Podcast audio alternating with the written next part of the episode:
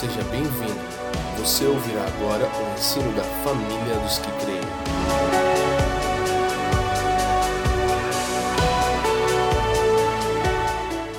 12, 9 de Romanos. O amor deve ser sincero. Odeiem o que é mal, apeguem-se ao que é bom. Dediquem-se uns aos outros com amor fraternal. Prefiram dar honra aos outros mais do que a si próprio. Nunca lhes falte o zelo, sejam fervorosos no espírito, sirvam ao Senhor, alegrem-se na esperança e sejam pacientes na tribulação, perseverem na oração. Compartilhem o, o que vocês têm com os santos em suas necessidades, pratiquem a hospitalidade, abençoe aqueles que os perseguem, abençoem e não os amaldiçoem, alegrem-se com os que alegram, chorem com os que choram. Tenham uma mesma atitude uns para com os outros. Não sejam orgulhosos, mas estejam dispostos a associar-se a pessoas de posição inferior. Não sejam sábios aos seus próprios olhos. Verso 17. Não retribuam a ninguém mal por mal. Procurem fazer o que é correto aos olhos de todos. Façam todo o possível para viver em paz com todos. Amados, nunca procurem vingar-se, mas deixem com Deus a ira, pois está escrito: Minha é a vingança, eu retribuirei, diz o Senhor. Ao contrário, se o seu inimigo tiver fome, dele de comer, se tiver sede, dele de beber. Fazendo isso, você amontoará brasas vivas sobre a cabeça dele. Não se deixem vencer pelo mal, mas vençam o mal pelo bem. Então, Paulo ele começa trazendo para nós assim de uma forma diferente a palavra aqui para os romanos. Ele começa a tratar aqui do capítulo 1, só para a gente trazer uma breve introdução, ele começa a tratar do capítulo 1 de Romanos até aqui, a, a, as passagens, aqui é a passagem mais simples de toda a escritura de Romanos que ele trata aqui. De 1 a 11, ela é um pouco condensada, é um pouco mais pesado, um pouco mais difícil de entendimento, mas hoje a gente vai tratar um pouco das coisas mais simples e mais práticas, que ele traz uma carta pastoral. Mas, diante desses elementos doutrinários que ele traz do capítulo 1 ao 11, nós temos às vezes a tendência de dizer para nós mesmos assim: ah, é muito difícil compreender as Escrituras. Isso que está sendo falado do capítulo 1 ao 11 é complicado para mim.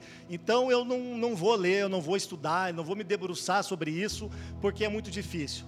Mas também ah, por ser um tanto mais simples, essa parte do capítulo 12, do verso 9 ao 21, a gente também pode cair no comodismo de pensar que é muito simples, é muito fácil, a gente já leu, parece muito com o Sermão do Monte, então eu não vou ler, eu já sei, eu já entendo tudo. Então a gente tem que tomar um cuidado primeiro e ter uma atenção redobrada nesse respeito de, do capítulo 12 de Romanos, do 9 a 21. Então a gente precisa prestar bem atenção sobre aquilo que ele está querendo dizer aqui. Então, mas qual a principal razão ah, pela qual nós temos a necessidade de estudar essas passagens aqui, bem a fundo? Primeiro, porque ela é simples, mas é por ser tão simples que às vezes ela é muito ausente e banalizam dentro da nossa vida cristã. Por ser simples, ela acaba sendo banalizada porque ela agride primeiro o nosso ego. Nós somos feridos por essa palavra, e você vai entender no decorrer das escrituras, e ela fere o nosso orgulho. Agora, tem o um lado bom de tudo isso. Ela forma e forja o nosso caráter, assim como o caráter de Cristo.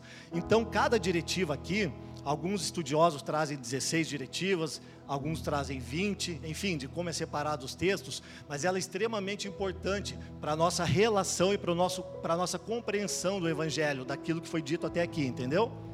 Beleza? Estão comigo? Então, Romanos 12, ele é o fundamento que sustenta os últimos capítulos de Romanos. A gente precisa entender isso. Então, assim, se a gente pegasse é, a, a, o livro de Romanos e a gente fosse compreender ele como um edifício, do capítulo 1 ao capítulo 11, nós trataríamos como fundamento. E o capítulo 12 em diante seria o que? Seria os tijolinhos que você ia começar a ver agora nessa construção. Você entendeu? Então, tudo aquilo que a gente viu do capítulo 1 ao 11, Paulo trata como fundamentos. Então, aquilo que foi construído serve para que a gente daqui para frente possa começar a ver a edificação, ok?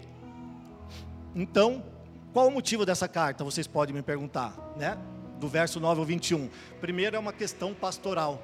Ele trata isso aqui como uma questão pastoral. Por quê? Porque naquele tempo estava tendo muitos conflitos entre os cristãos judeus e os cristãos gentios. E eles julgavam ser uns superiores aos outros. E era um grande problema. Então ele tem que vir, meus queridinhos, eu vou explicar para vocês o que está acontecendo entre vocês. Então, sim, vocês já ouviram tudo que eu falei? Sim. Então agora vocês vão poder entrar um pouco mais a fundo naquilo que eu queria falar, mas não podia sem uma base, sem um fundamento apropriado. Então, Paulo expõe a voltando aqui, desculpa. Então ele funciona sobre essa discussão que eles estão tendo como um tratado de paz para que trouxesse paz e harmonia entre eles, entendimento sobre eles. E aí, o que, que ele está trazendo aqui? Ele está mostrando aos judeus e aos gentios a falência deles quanto à justificação da salvação, a sua justiça para a salvação. Cara, tipo assim, nem você, nem você, ambos estão errados, não depende de vocês, depende do Cristo. Então havia muitas discussões e ele traz isso aqui no seu contexto geral. Então Paulo ele expõe a doutrina do Evangelho e uma vez que ele lança esses fundamentos, ele começa a se dedicar inteiramente nessas questões práticas da vida da igreja. E é sobre isso que nós vamos tratar. Então, do 1 ao 11, a gente começa a ver o Paulo teólogo, e aí, do 12 em diante, nós vemos o Paulo pastor, ok? Beleza? É. Ai, ai. Mas, ah, então, assim, qual que é a relação que tem entre a compreensão do Evangelho com a vida da igreja? Qual a relação do, da, da compreensão correta do Evangelho com a vida da igreja? É a minha resposta.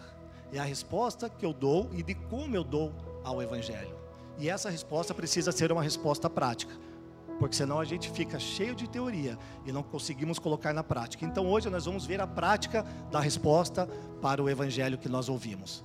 Então, se você achava que as coisas iriam facilitar um pouquinho para você, é ao contrário, elas vão piorar. É verdade. Elas vão piorar só mais um pouquinho. Porque é agora que vai começar a funilar aquilo que nós entendemos ali atrás.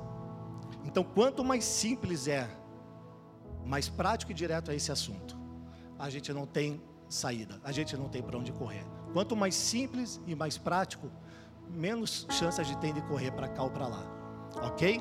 Então, ah, nós não podemos ficar só no campo das ideias, nós não podemos ficar só no campo de, de teorias, digamos assim.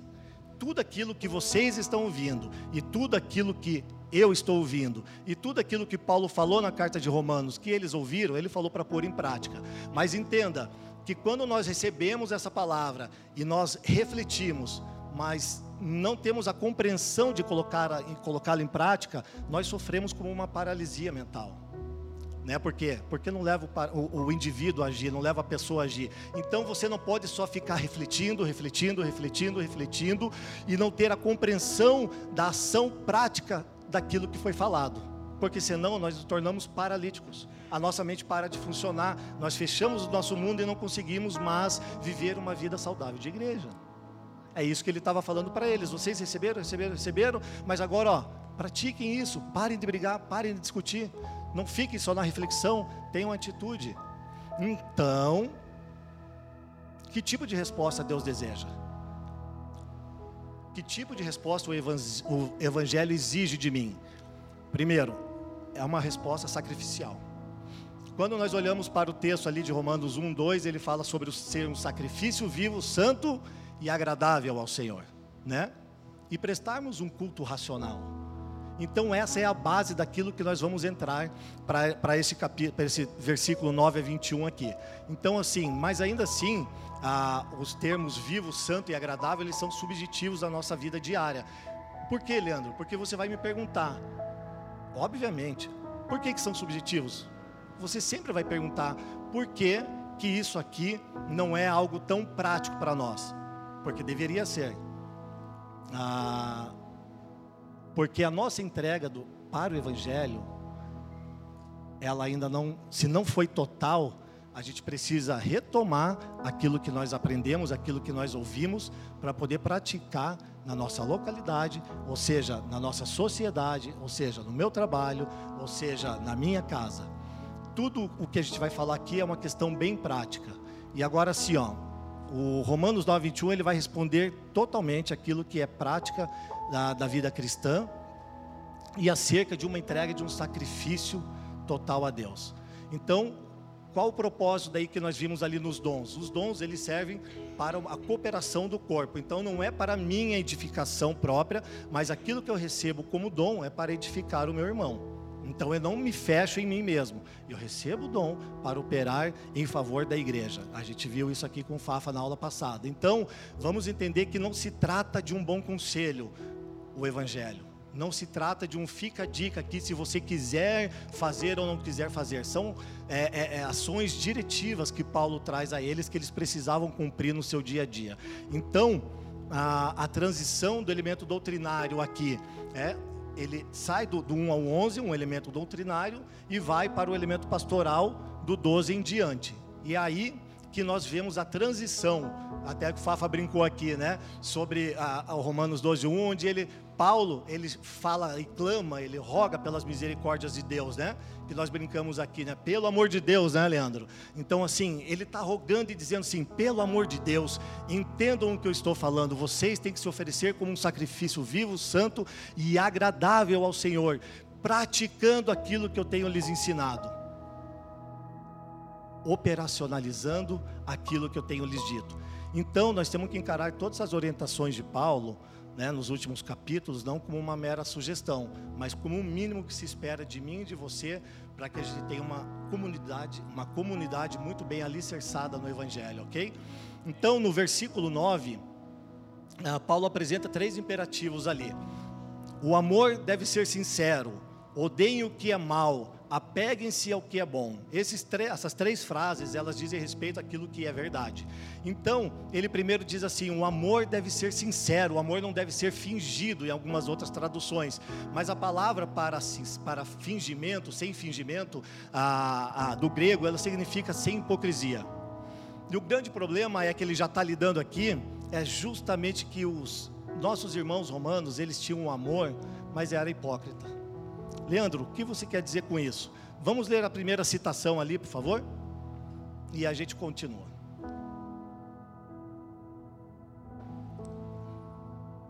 Vamos lá.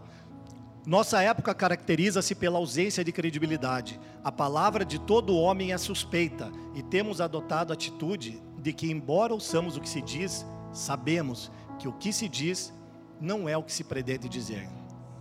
J. Dwight Pentecoste. É um autor do livro do Sermão da Montanha, muito bom. Ele é bem antigo esse livro aqui, que ele, esse autor.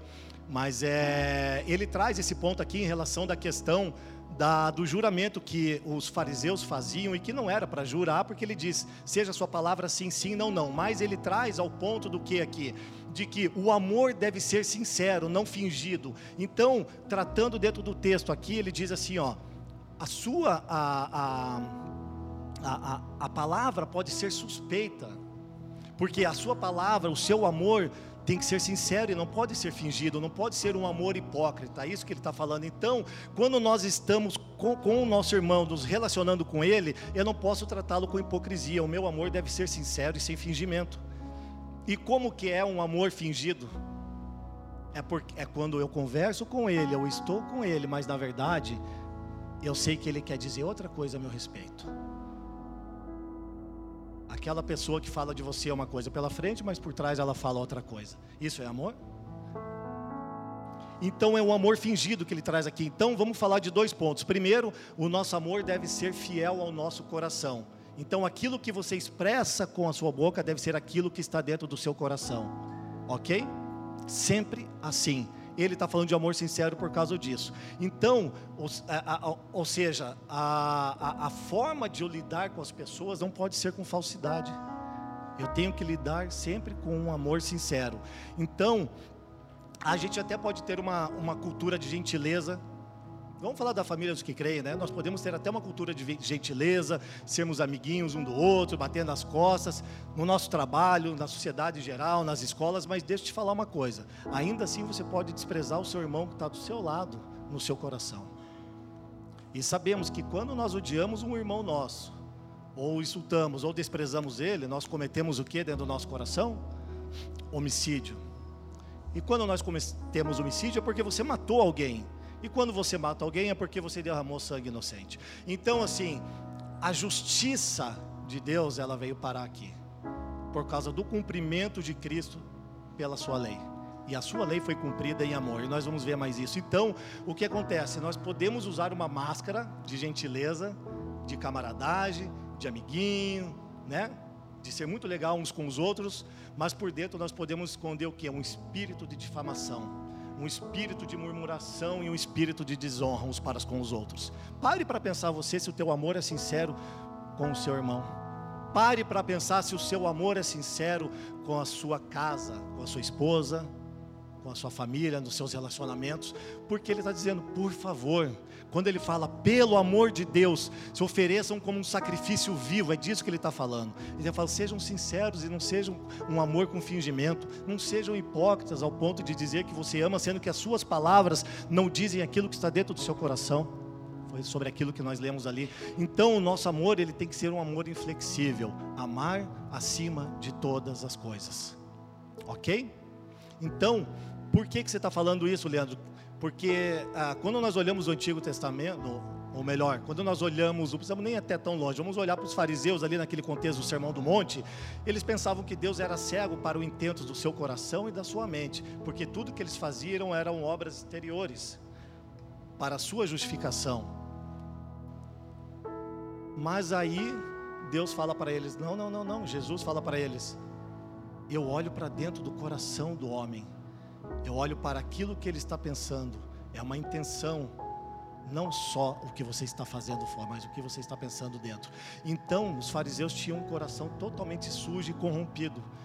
E eles pensavam que Deus não olhava para dentro do seu coração e da sua mente. Por isso, eles eram como eles eram.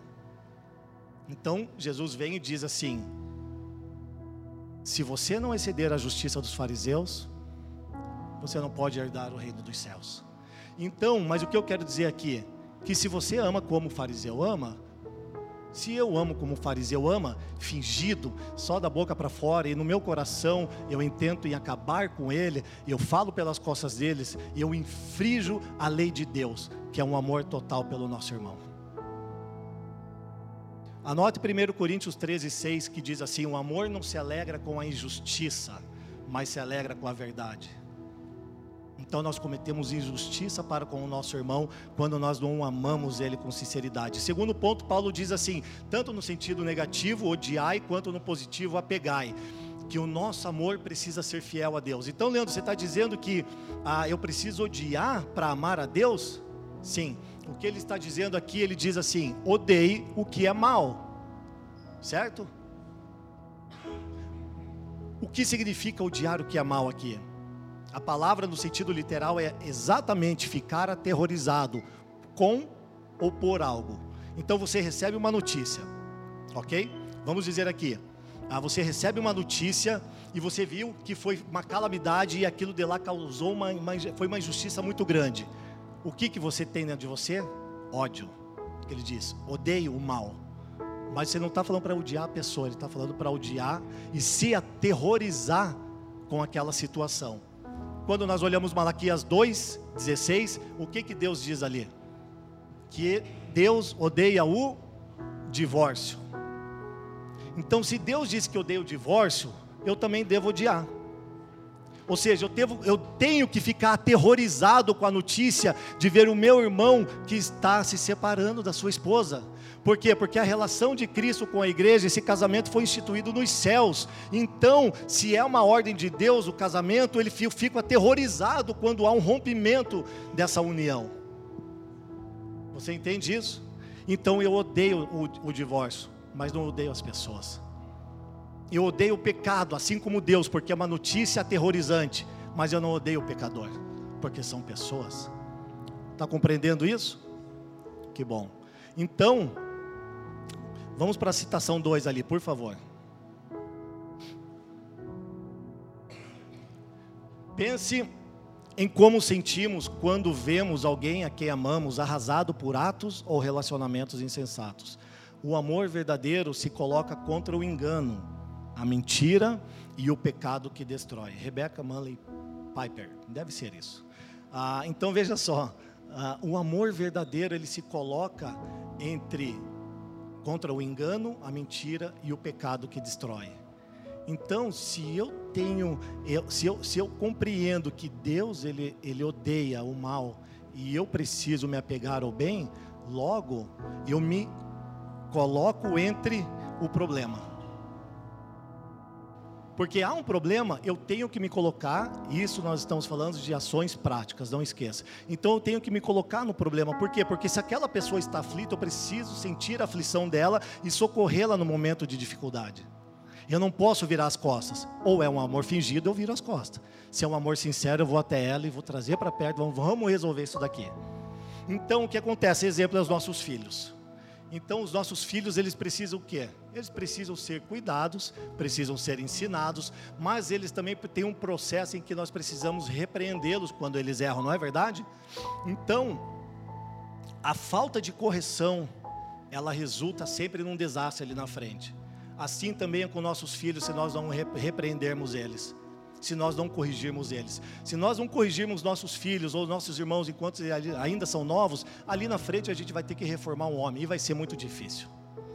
A gente não quer reformar um homem, nós não queremos perder tempo com isso, nós queremos criar nossos filhos no Senhor. Então, por que, Leandro, o exemplo, você usou o exemplo dos filhos? Por quê? Porque o exemplo como eu lido com meu filho, Fafa, é o exemplo como eu lido com a igreja. Tem que ser não muda, porque se eu sou alguém que se relaciona com apenas com afeto com o meu filho, eu vou me relacionar apenas com afeto com a igreja. E afeto não diz que nós somos, é, é, que eu amo com sinceridade. Você sabia disso? O afeto não significa que você ama com sinceridade. Você gosta daquela pessoa. Mas olha só, por que, Leandro, que você diz que a forma que eu lido com o meu filho é a forma como eu me relaciono com a igreja? Porque foi assim que Deus se relacionou com o seu filho, está se relacionando com a igreja. Então, é um amor sincero de Deus Pai para o nosso Senhor Jesus Cristo. Então, como eu me relaciono com o filho, é como eu vou ter que me relacionar com vocês.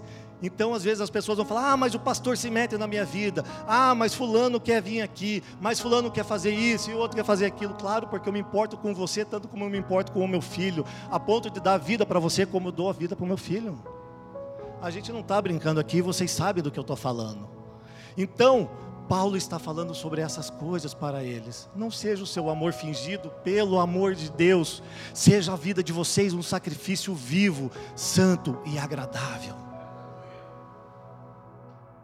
A nossa vida tem sido realmente um sacrifício vivo, santo e agradável, começando por esse ponto, falando sobre o amor sincero. Tem 20, falei um, mas eu vou correr. Eu já falei três, na verdade. Então, deixa eu ler aqui. O amor verdadeiro se preocupa e confronta a pessoa amada. Qualquer amor que tenha medo de confrontar a pessoa amada não é amor de fato, mas um desejo egoísta de ser amado. Esse amor teme fazer o que é certo por correr o risco de perder a afeição da pessoa. Então é justamente isso. Quando você ama de verdade, você se preocupa e você socorre, busca socorrer aquela pessoa, mesmo porque você falar a verdade, você podendo perder a amizade daquela pessoa. Você corre o risco de perder a afeição dela. Se você for egoísta o suficiente de querer ficar com a amizade dela, sei lá por qual motivo, você vai chegar e falar: não tem problema, né, amigão? É tranquilo, é assim mesmo. Não, mas é, é eu, eu vou me separar porque eu não quero mais, porque eu não aguento mais essa mulher. Não, mas é, eu entendo. Sabe? Que tipo de amor é esse? Que tipo de amor é quando você vê uma agressão na rua e você fala assim, cara, será que, que o meu amor vai ser fingido?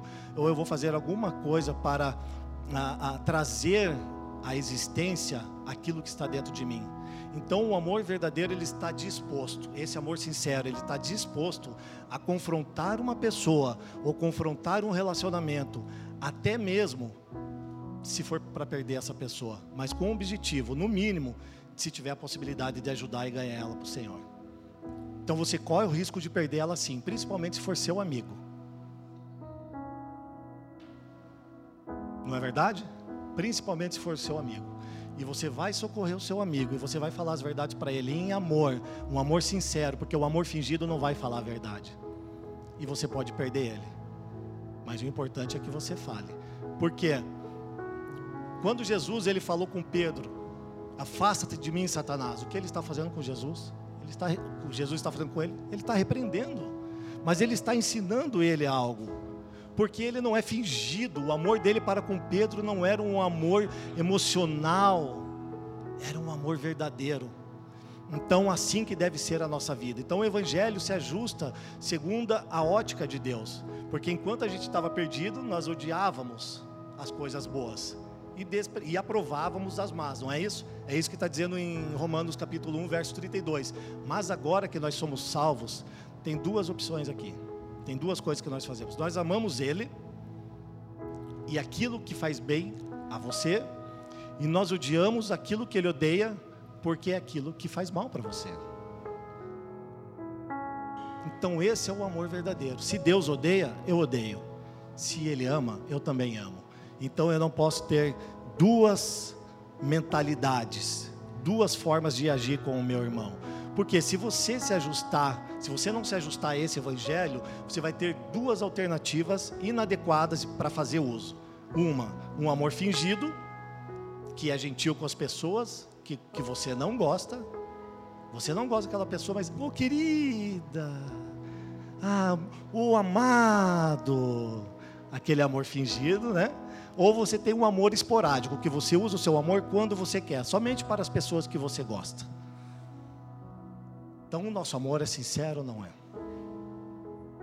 Então, como deve ser esse amor na forma prática? Como que eu devo me comportar? No verso 10 ele diz assim: dediquem-se uns aos outros com amor fraternal. Então, o Evangelho nos garante a segurança da salvação. E, e por não precisarmos mais nos salvar, porque Cristo nos salvou, nós podemos dedicar a nossa vida para os nossos irmãos e eu tenho tempo para me dedicar a viver para os meus irmãos, porque eu não preciso me salvar. Então a única razão que justifica eu e você estarmos vivos, recebermos Jesus, é para ter uma vida para se dedicar aos irmãos. Mas se você está vivendo ainda para você mesmo, é um amor que não é sincero.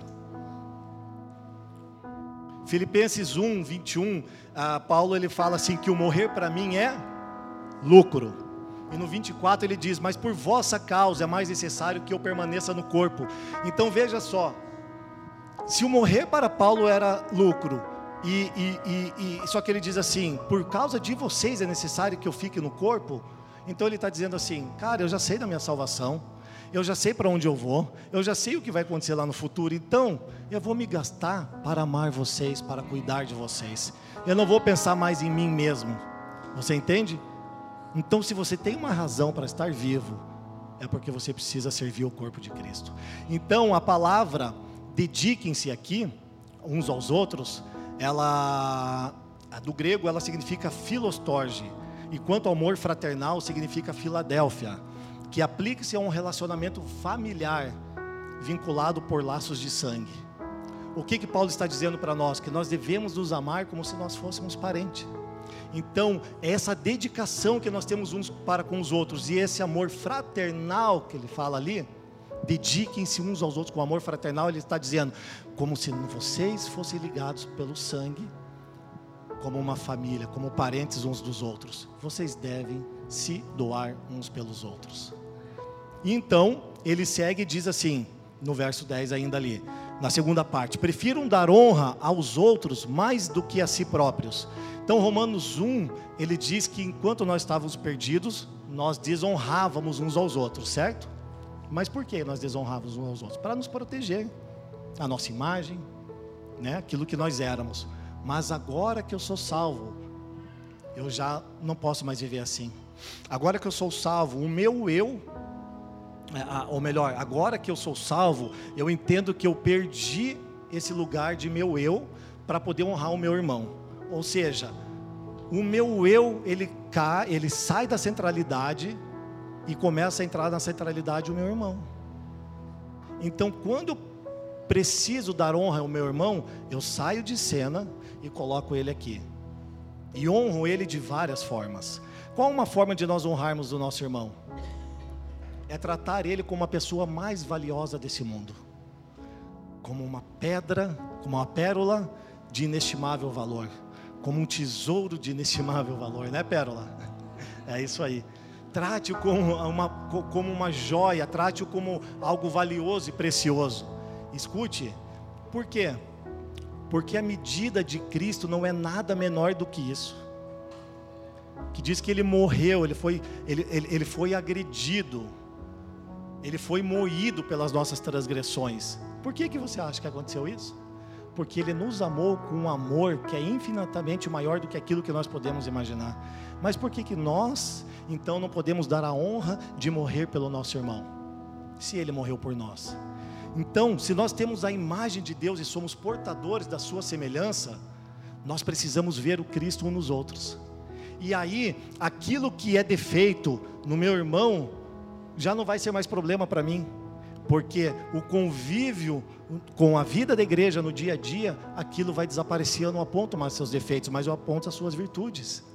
Aí você honra o seu irmão. Ah, porque aquele irmão, ele é isso, ele é aquilo, é aquilo outro. Hum, hipocrisia, né? Ah, mas aquele irmão ali, ah, mas aquele irmão lá. Olha para dentro de você, para você ver quem você é. Ou seja, Cristo precisa ser formado em mim, e eu preciso formar Cristo nos meus irmãos. Agora deixa eu te falar uma coisa, colocar uma citação aqui primeiro. Vamos, coloca a citação 3, para mim poder trazer um exemplo sobre essa questão aqui. O caráter de Cristo é modelo para a vida cristã. Jesus nos ensina que não precisamos estar numa plataforma priorizando ser maior que alguém, pois o maior é aquele que serve, mas com bacia e toalha em mãos, ao alcance dos pés dos seus discípulos. Jesus sempre se comprometeu com seus irmãos, fazendo aquilo que ensinava. O que, que eu quero dizer aqui? O caráter de Cristo é o modelo para a nossa vida diária, para a nossa vida cristã. Então, o que acontece? Quando nós estamos falando sobre honra, e eu digo para você assim, ó, que nós não estamos, nós não estamos priorizando o quê? Uma plataforma. Eu não sei se isso aqui até poderia chamar de plataforma. Tem aquelas de um metro, tem aquelas de dois que você fica assim, né, olhando para baixo. Mas, né? Mas essa plataforma, o que acontece? Cara, entre nosso meio, como eu estava falando no início, a gente não tem essa questão de querer ser maior um que o outro. Eu dou graças a Deus porque pude estou podendo ministrar a palavra hoje. Sabe por quê? Porque assim, o Leandro, deixa eu falar para vocês, ele acabou, ele acabou de falar que viajou quantos quilômetros para chegar aqui hoje? Dois mil. É, é bastante. Então, assim, voltando aqui então. Então, o que eu quero dizer aqui, cara, o Leandro Vieira, ele viajou 2.500 quilômetros para estar aqui hoje com a gente. Presta atenção. Olha a distância que teve que percorrer para estar aqui. Ah, mas veio de avião. Só que o problema não é a vinda dele aqui, mas é a correria, a correria da semana toda. Outro dia ele falou assim para mim, foi na, no domingo quando eu fui para São Paulo, Felipe Bartozewski. Nós fomos para lá para servir a igreja em Bertioga, são 500 quilômetros. Ele perguntou: Você vai estar lá no domingo, tal, vai conseguir chegar? Eu falei: Claro que vou. 18 horas eu estou lá. Porque qual era o meu senso, cara? O meu senso de responsabilidade é porque o meu irmão tem dado a vida dele, cara, pelo corpo de Cristo. O cara sai 2.500 quilômetros, cara, para estar com a igreja. A família dele ele deixou já faz cinco dias, cara, na casa dele que ele não vê. O cara está dando a vida dele, está se doando por mim e por você. E eu falo assim para você, cara, peraí, você acha que eu não vou andar cinco horas de carro para estar ali com vocês? É o mínimo do meu esforço, cara, para estar aqui. É o mínimo. Então, irmão, você tem que dar honra a quem merece honra. Agora, deixa eu te falar uma coisa, e, eu, e, e nunca, e é aquilo que a gente estava falando no início, poucas vezes, não vou falar nunca, mas poucas vezes você vai ver pessoas aqui fora de uma liderança ministrando em outros lugares. Mas não é assim entre nós. Porque aquele que quer ser maior aqui, na verdade, ele precisa servir. E é isso que nós estamos fazendo, servindo. Mas não diz respeito a um microfone apenas. A gente seria muito limitado se falasse que um microfone estivesse pregando, que estivesse tocando aqui, era uma forma de serviço ao corpo de Cristo. É uma das, das formas. Quando você olha o Felipe Bartoszewski, que está aí com duas crianças agora, mas ele tinha, tem todo o potencial e ele pode sempre estar tá ministrando aqui, não tem problema. Mas sabe o que ele quis? Ele quis abrir mão de algumas coisas. Por quê? Porque ele precisava, e eu quero honrar o Felipe também sobre isso. Ele precisava o quê? Cuidar da sua casa. Ele, então ele dá um passo para trás, irmão. Eu não preciso de um microfone para me colocar e saber quem eu sou. Eu não preciso de estar na plataforma para saber quem eu sou. Fala assim, então está no tempo de eu cuidar da minha casa, de eu criar as minhas filhas, de eu trabalhar mais para sustentar, ser o provedor do meu lar, para que depois eu possa estar apto a continuar. E vocês sabem que a gente aqui é assim. Não tem problema. Agora sim, deixa eu te dizer uma coisa, está aqui o Fafa. Então vamos falar do Fafa agora, então. O Fafa já fazem oito anos que está caminhando com a gente, cara. Né, Fafa, menino? Oito anos já. E eu lembro do Fafa quando a gente ia, Leandro, lá na, nas, nos ajuntamentos, quando nós fazíamos da Efésios e tudo mais, né? É, a gente ainda não tinha muito relacionamento, mas, cara, o cara deixou a casa dele para estar conosco. Mas deixa eu te falar uma coisa. Ele entrou num turbilhão de coisas. Ele falou, cara, você vai deixar sua casa, você vai deixar sua família, você vai deixar aquilo que você construiu com a igreja na sua cidade para estar conosco. Vou, porque eu sei que tem uma palavra e eu vou caminhar com vocês. Cara, ele abriu mão de tudo e veio com a sua esposa para cá. É disso que eu quero falar para vocês: um sacrifício vivo, santo. São práticas de vida. Então, deixa eu correr aqui. E eu vou te dizer uma coisa: eu arrisco a dizer ainda que a honra é o princípio para um relacionamento duradouro. A honra é o princípio para um relacionamento duradouro. Seja você com Deus ou seja você com o seu irmão. Então, sendo assim, verso 11 diz assim: Nunca lhes falte o zelo. Sejam fervorosos no espírito, sirvam ao Senhor. Então, o nosso zelo, o nosso fervor no espírito deve estar o quê? Em favor de servir a igreja. Com o quê? Com os dons mencionados do versículo 6 ao versículo 8. Então, esses dons não é para mim, para o meu deleite, mas é para que eu possa servir aos meus irmãos para a edificação da igreja. Então, Paulo ele continua tratando na carta sobre o quê? Sobre relacionamentos. Então, os dons que você tem, aquilo que foi lhe atribuído, é para que você possa servir o seu irmão, não para você se fechar no seu mundo e pensar que é só para você. Você tem um dom, de profecia, de liderança, de contribuição. Use-o para o corpo de Cristo. Ok? Então, para que, que eu faço isso? Para fazer com que o meu irmão ele possa se tornar um ruio de Deus. Assim como eu estou buscando ser um ruio de Deus. Ou seja, ser maduro, ser completamente maduro em Cristo. Então, os dons que eu e você temos é para edificar o nosso irmão, para que ele chegue à plenitude da maturidade, como um irmão maduro. Você entende isso? Então, verso 12 diz assim: Alegre-se na esperança, e sejam pacientes na tribulação, perseverem na oração. Olha só, o que diz respeito a alegrar-se a esperança? Ou seja, ela diz respeito a uma comunhão cristã para servir os meus irmãos. Mas se ela é uma esperança, eu tenho que compreender que, é, que eu tenho que servir a meus irmãos como se hoje fosse o último dia antes da vinda do Senhor. Porque a nossa esperança qual é? É a vinda do Senhor. Que nós sejamos ressuscitados, que nosso corpo seja revestido, num abrir e fechar de olhos, e nós possamos o quê? Viver eternamente com Ele. Então, alegre-se nessa esperança aproveitem e deem a vida de vocês como um sacrifício vivo, santo e agradável a Deus, se alegrando nessa esperança.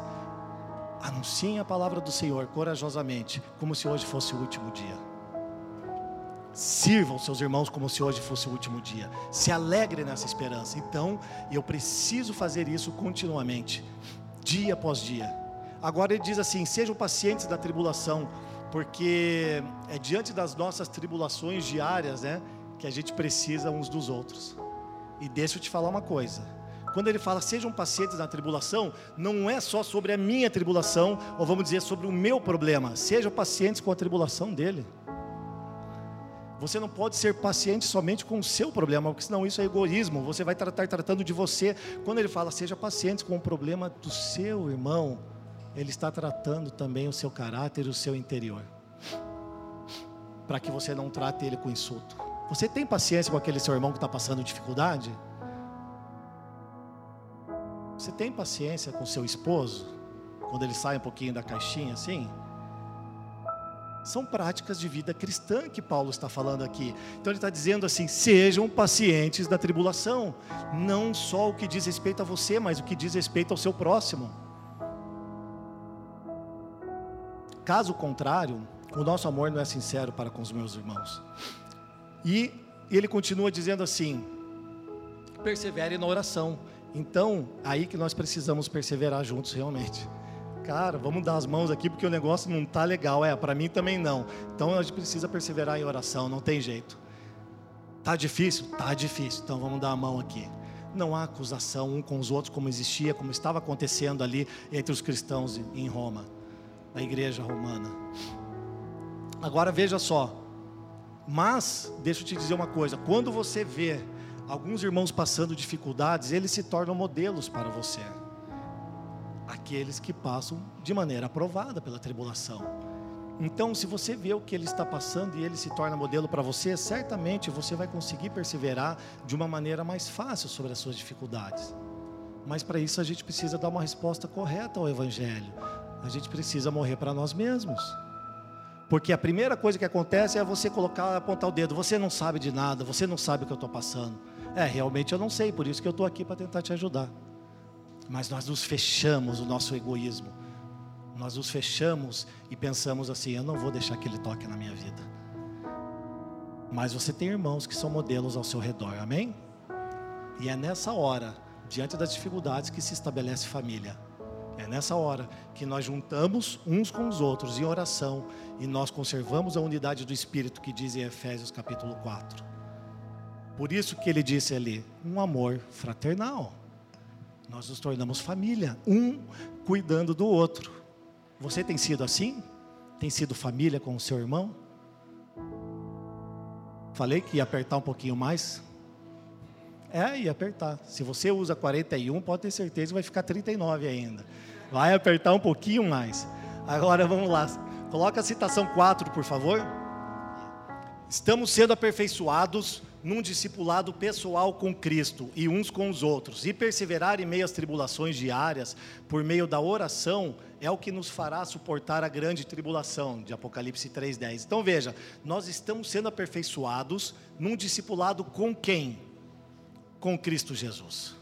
É um discipulado pessoal com Ele. Então, muitas vezes você pode olhar algumas coisas ruins, algumas tribulações, eu vou dizer assim, para ser mais, mais, mais claro e mais simples, algumas situações difíceis na sua vida e você pensa que isso está vindo para te derrubar, quando na verdade o próprio Cristo está fazendo com que, com que você passe por processos da sua vida para que você possa ter o caráter de Cristo sobre você.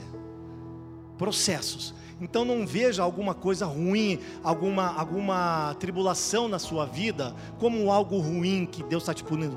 Nunca mas pense que é um processo do discipulado com Cristo Jesus e você precisa ser aperfeiçoado. E é nesse processo eu e você também estamos sendo discipulados, um com os outros. Por quê? Porque ele está falando que a nossa vida cristã ela precisa de relacionamento. Se tudo isso que nós estamos ouvindo, como eu falei do capítulo 1 ao 11, ele não for prático agora, nós não temos um amor verdadeiro. Nós não somos discípulos de Jesus e nós não somos um sacrifício santo e agradável a Ele. Você entende isso? Vamos lá então. Citação 5. Sobre oração. A compreensão da graça, certeza da eleição, salvação e justificação não são argumentos para deixarmos de buscar a Deus por meio da oração fervorosa. O Evangelho não anula nossa busca fervorosa por Deus mas proporciona liberdade para orar, com a motivação correta. Não tenha medo de teologia, mas sim do que o coração enganoso pode fazer com ela. Mergulhe na compreensão das doutrinas da graça e isso se tornará lenha em seu altar pessoal. Veja que interessante, então nós compreendemos a graça. O que, que o Felipe trata aqui? Sobre a questão da oração fervorosa. Então a graça não vai te. Ah, agora eu não preciso mais orar agora eu não preciso mais é, é, jejuar, agora eu não preciso mais nada. Por quê? Porque Cristo fez tudo por mim. Mas não, o que, que ele disse ali? Que nós precisamos ter uma intensidade e fervorosa na oração com Deus. Mas para que isso? Sabe por quê, Cami? Porque a tua oração vai te sustentar no tempo ruim para que você possa sustentar o seu irmão na sua dificuldade. Porque você não pensa mais em você mesmo. Então ele fala sobre o coração enganoso. O, o problema é o coração enganoso e o que a gente pode fazer com a graça. Então, quando nós oramos, nós precisamos buscar fervorosamente a Deus, mas para que nós possamos ser revestidos para servir o nosso irmão. Mas a grande questão é que se nós nos apropriamos da graça de uma forma indevida e não mergulhamos nas escrituras para poder entender que aquilo que eu estou recebendo é para servir o meu irmão, eu não trato isso, a minha vida, como alguém que está indo para um altar de sacrifício. A minha vida não estaria espelhando aquilo que as Escrituras dizem, que eu preciso me tornar um sacrifício vivo para servir o meu irmão. Então, isto posto, meus amigos, ah, o verso 13 diz assim: Compartilhem com os santos o que vocês têm em suas necessidades e pratiquem a hospitalidade. Eu já estava me perdendo aqui no meu, no meu texto. Então, quando ele fala sobre compartilhar a necessidade com os santos, ele está falando sobre o que? Sobre o nosso amor não ser realmente sentimental. A gente tem que ter um amor prático. Então, se eu sei que o Dani está precisando de 30 reais para colocar gasolina, eu tenho que ir lá e ajudar ele na sua necessidade. Porém, uma necessidade não é um combustível, ainda que precisemos. Mas o que é a necessidade básica que nós temos hoje? Roupa, um alimento, seria o que? Pagar uma luz e uma água, certo?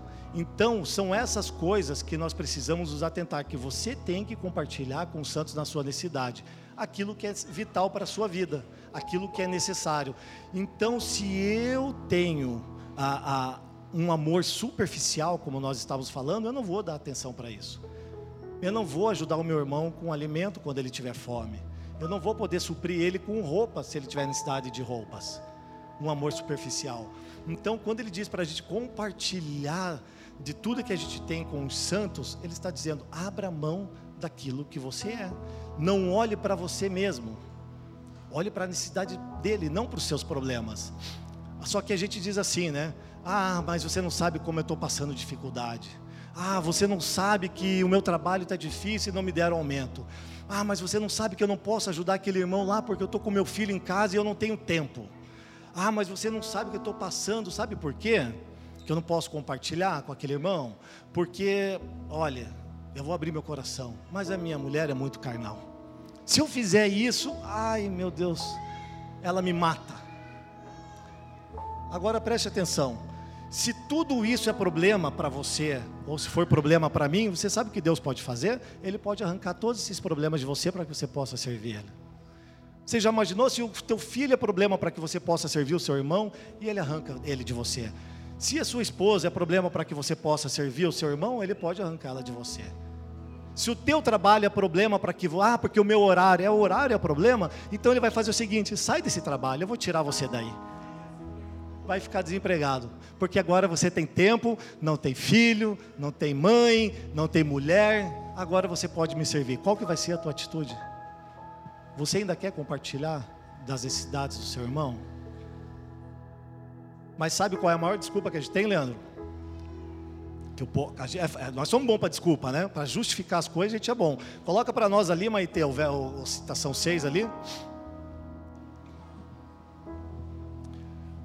Temos uma agenda de desculpas com uma lista de culpados para justificar a minha inoperância da vida cristã devido a uma condição desfavorável.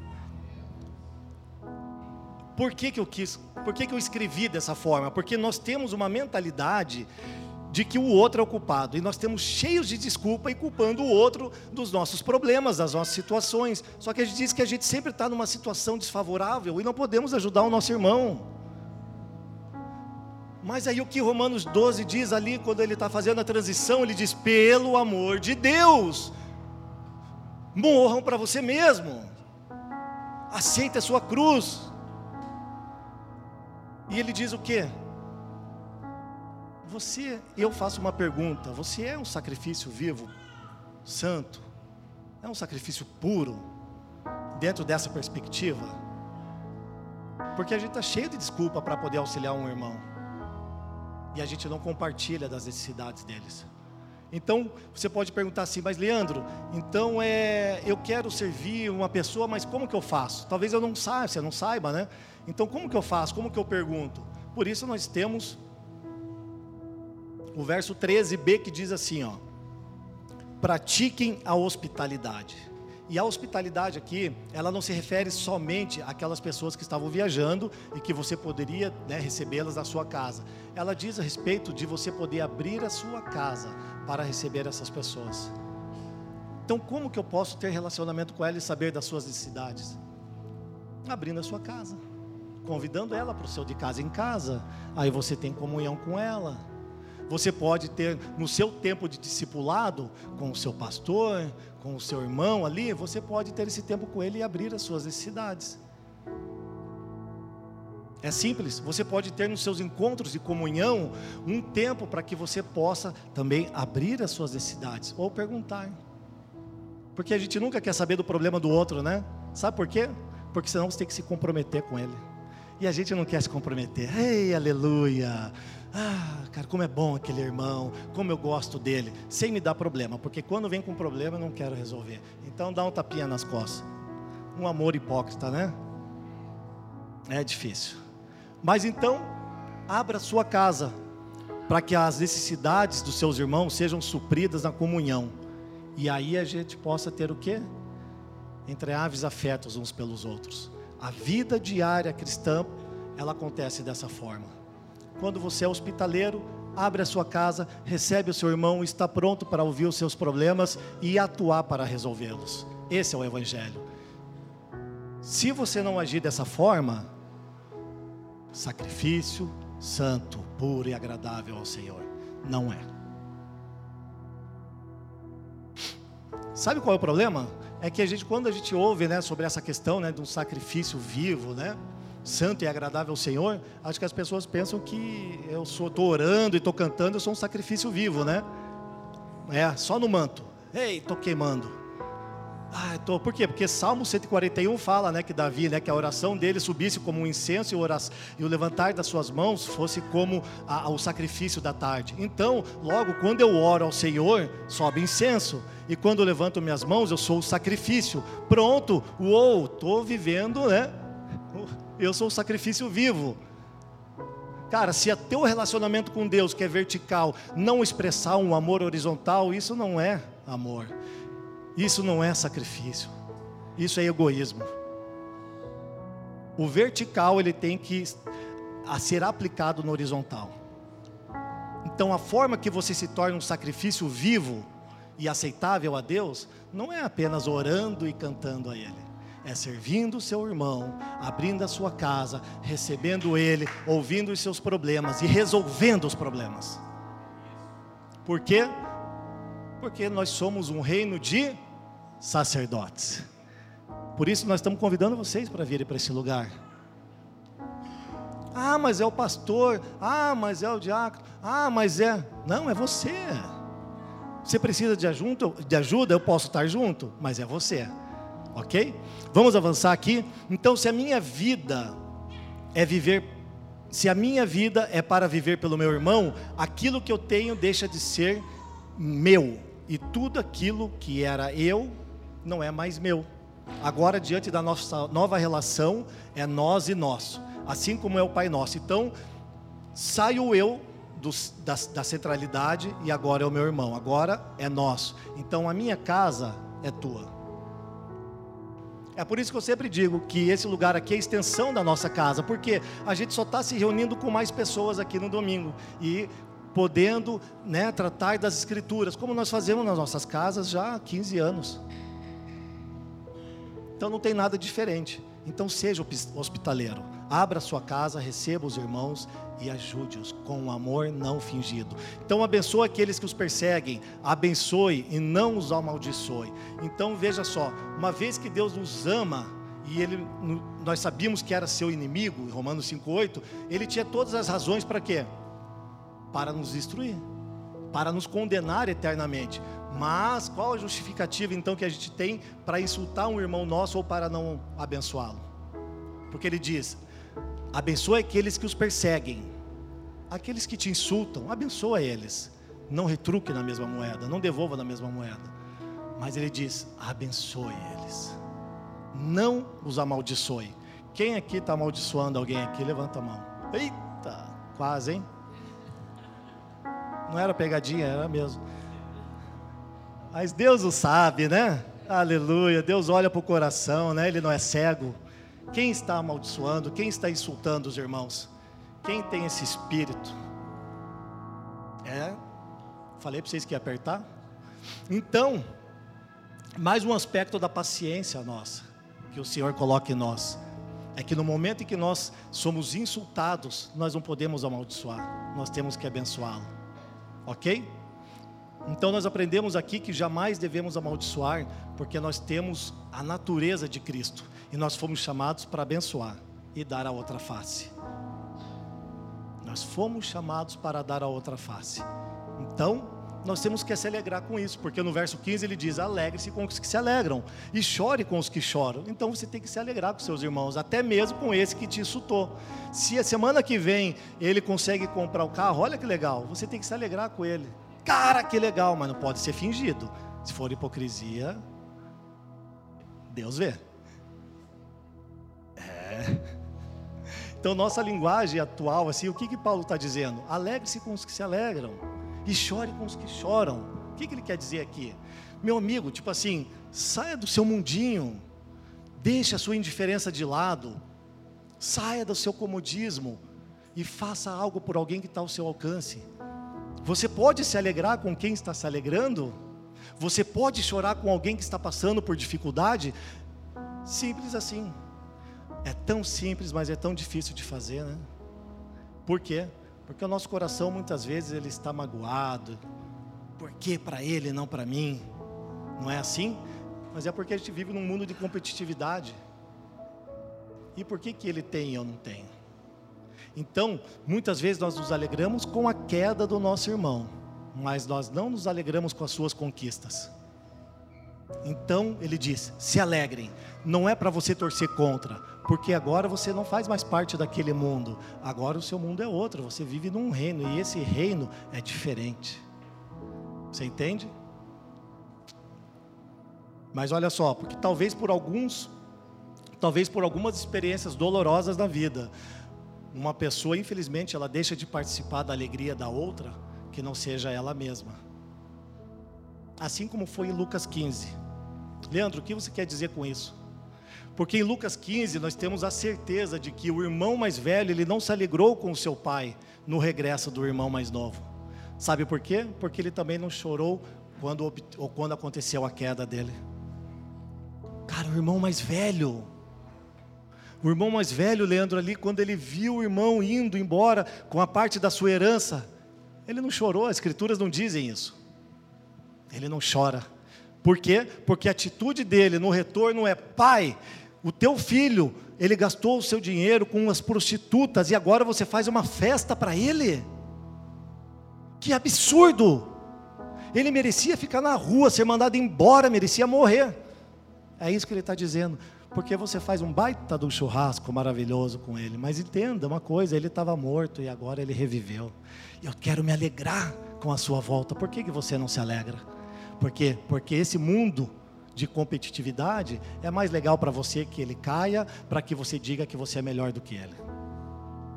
Então Paulo está sendo muito taxativo aqui nesse sentido de a gente se alegrar com os que se alegram e chorar com os que choram, porque cada parte que sofre no corpo de Cristo faz com que eu sofra, e cada parte que se alegra faz com que se alegre, porque nós somos um corpo.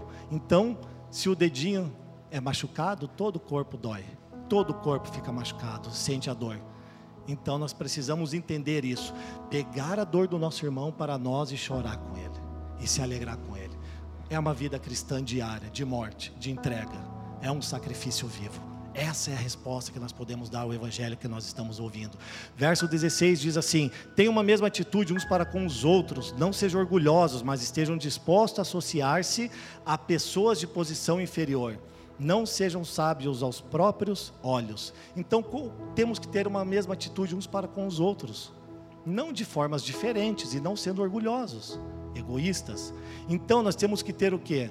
uma disposição igual para todos, tanto com aquele mais queridinho, tanto com aquele que é um pouco mais chato. Todo lugar tem, né? Só que você fala para ele, ah, cara, poxa, você tá chato hoje, né? Tem um irmão outro dia, ele falou para mim, ele, e eu falo, porque né, não tem como, né? Aqueles que me conhecem, eu não consigo guardar. Então eu falei para ele assim, falei, cara, faz 25 dias que eu passei para você esses dois textos, você leu? Cara, não li ainda. Ele não leu o texto, duas páginas só, que era a respeito de uma questão que ele tinha. Falei, mas como que você não leu? Não, por causa disso, por causa daquilo. Eu falei, então tá bom, beleza. Passa uma hora. Oh, então, não sei o que. Eu falei, agora eu entendi por que você não leu. Por quê? Porque você não sai do celular. Mas a disposição que a gente tem para um irmão que faz essas coisas, você tem que ter disposição para aquele também que nunca te manda mensagem nenhuma, porque daí é você que vai fazer, né? E aí, como você está? Então a gente não pode ser orgulhoso. A gente tem que chegar e tratar as pessoas de modo igual e se associar com ela, mesmo que elas fossem, sejam de posição inferior. E aí é a você que vai dizer o que é essa posição inferior. Talvez seja ela possa conhecer menos as escrituras, talvez ela seja menos favorável financeiramente, talvez ela não seja, não tenha a instrução que você tem. Talvez ela seja mesmo posição inferior, ah, enfim, várias maneiras, mas não importa. Todos têm que ser tratados de maneira igual. Qual é a maneira? Com sinceridade. E a sua atitude tem que ser a mesma uns para com os outros, ok? Porque nós fomos salvos pela obra de Cristo, não pela nossa. Então, a gente é igual perante os olhos de Deus. Então, vamos lá. Verso 17. Não retribuam mal a ninguém. Não retribuam mal por mal. Então, pois nossa maldade, ela não pode, veja só, a nossa maldade, ela não pode afetar a bondade de Deus. Certo? Porque se, se ele manifestou a nova natureza dele na nossa vida, a única forma que eu posso não retribuir o mal com o mal é colocando essa nova natureza em prática. Então, vamos lá, vamos dizer que vem alguém e te xingue. Seja no trânsito, porque no trânsito é fácil, todo mundo está xingando, está se batendo toda hora. Qual que vai ser a sua posição diante da sua nova natureza? É buzinar? É brigar? É xingar, ou você vai abrir a mão do seu direito e você vai ficar quietinho e você vai embora. É difícil, né? Porque normalmente a gente diz assim: ah, eu não vou engolir sapo, eu vou devolver na mesma moeda. É, né? É, o nosso eu, ainda que não foi formado, o nosso, o, o, o nosso interior ainda grita muitas vezes por essas coisas. Ah, se ele me fez o mal, ele vai pagar do mesmo jeito. Você vai ver só, vou me vingar. Cara, mas não é esse o caminho. Então, assim, ah, não retribuam a ninguém mal por mal. Antes, procurem fazer o que é correto aos olhos de todos. Porque não se trata mais de receber algo por aquilo que nós fazemos que é certo, mas de declarar aquilo que a gente está se tornando. Então, se eu faço algo que é bom aos olhos de todos, não é porque eu quero receber algo em troca mas é porque a minha natureza é essa agora, é uma nova natureza. Eu morri para mim mesmo. Então, qual a forma que eu devo, andar? Qual a forma que eu devo tratar esse meu irmão? Da mesma maneira que eu queria ser tratado. Por isso ele diz para não retribuir o mal com o mal. Então vamos fazer, fazer todo o possível para viver o bem uns com os outros. A única guerra que a gente declara é a guerra contra as portas do inferno. Esse nós temos que atacar e temos que ser feroz. Quando se trata de pessoas, a gente nunca declara guerra. A gente morre para nós mesmos, para ele ter vida. São práticas diárias da nossa vida cristã. Ok? Então, nós não declaramos guerra contra o pecador. Nós declaramos guerra contra o pecado. Então façamos o mal, um, não façamos o mal, façamos o bem a todos. Olha só. Amados, nunca procure vingar-se, mas deixe com Deus a ira, pois está escrito: Minha é a vingança, eu retribuirei, diz o Senhor. Pelo contrário, se o inimigo tiver fome, dele de comer, se tiver sede, dele de beber. Fazendo isso, você amontoará brasas vivas sobre a cabeça dele. Então veja só, se a nossa guerra agora é outra, então as nossas armas também têm que ser outras. Eu não vou procurar me vingar. Cara, você não pode se vingar. Na verdade, você tem que abençoar aquela pessoa que está te fazendo mal. E você não pode estar cheio de ira. Cara, difícil, hein, Cami? A vingança está com o Senhor, mas acontece que ele diz: se ele tiver sede, dá de beber, se ele tiver fome, dele de comer. Então, eu não deixo de lutar por estar combatendo um combate diferente. Eu apenas mudo as estratégias daquilo que eu, da, daquele combate que eu estou lutando. As estratégias que eu tenho para lutar essa luta é não me vingando, é abrindo mão das minhas, dos meus direitos, é abrindo mão do meu próprio eu. Se é que a gente já é um, altar de sacrifício para o Senhor, né? Então Cristo, ele venceu dando sua vida na cruz. Então o cristão, ele não irá vencer de outra forma que não seja perdendo a sua vida, sem revidar, sem ameaçar, sem razão e sem direito. É o que Cristo fez diante de Pilatos, até mesmo diante de Caifás, quando ele foi ameaçado. E ele não quis se pronunciar e se achar o direito de ter que se defender. Cara, ele não se defendia de nada. Jesus não se defendeu dos insultos que estavam vindo sobre ele. Mas nós queremos até pegar um advogado e ir na justiça, né? Até um advogado a gente pega. Deixa eu te falar uma coisa, sabia que tem. Contar um, um, um, algo aqui. Eu trabalhei durante 19 anos e muitos dos meus amigos, quando eles saíam da empresa, eles faziam, colocavam a empresa com processo. E a primeira coisa que eles fazem, a primeira coisa quando você sai do RH e você pisa na rua, eles já sabem que você está saindo, eles vêm te oferecer o serviço. Sabe por quê? Porque você pode tirar 400, 500 mil, 1 milhão num processo contra a empresa. Principalmente porque é uma empresa multinacional. Quando a Cris saiu, eu falei para ela: nós vamos abrir mão disso, a gente não precisa disso. Por quê? Porque tudo que nós fizemos, nós fizemos porque a gente sabia que era correto e ninguém nos forçou a ficar aqui depois do horário. Eu fazia porque eu queria espelhar um modelo e eu precisava fazer por causa do meu trabalho. Ninguém me forçou para ficar aqui. Agora eu vou processar a minha empresa vingança. Eu vou processar o meu irmão vingança. Então olha como que é a vida cristã, é mais difícil. São textos simples, cotidianos, mas não são superficiais. Nós caímos muitas vezes nesse erro dia após dia. Por isso eu disse que nós temos que crescer em maturidade diante de Deus e diante dos homens, mas nós precisamos de ajuda. Então Lucas 9, 23 e 24, negue-se a si mesmo, tome a sua cruz diariamente e me siga. É esta palavra. É isso que o evangelho da graça ele exige de nós, nada mais do que isso. Nada mais do que isso. Tomar a cruz e viver como um sacrifício vivo. Agora veja só, verso 21 diz assim: Não se deixem vencer pelo mal, mas vençam o mal com o bem. Como que nós vencemos o mal com o bem? Romanos 13, 10 diz assim: Eu quero só usar esse texto que é da próxima aula, da, da próxima ministração. Diz assim: O amor não pratica o mal contra o próximo, portanto, o amor é o cumprimento da lei. Então, quando ele diz não se deixe vencer pelo mal, mas vença o mal com o bem, ele está dizendo assim: a única forma de você vencer o mal é cumprindo a minha lei. E qual é o cumprimento da lei? É vivendo em amor e um amor sincero, não fingido.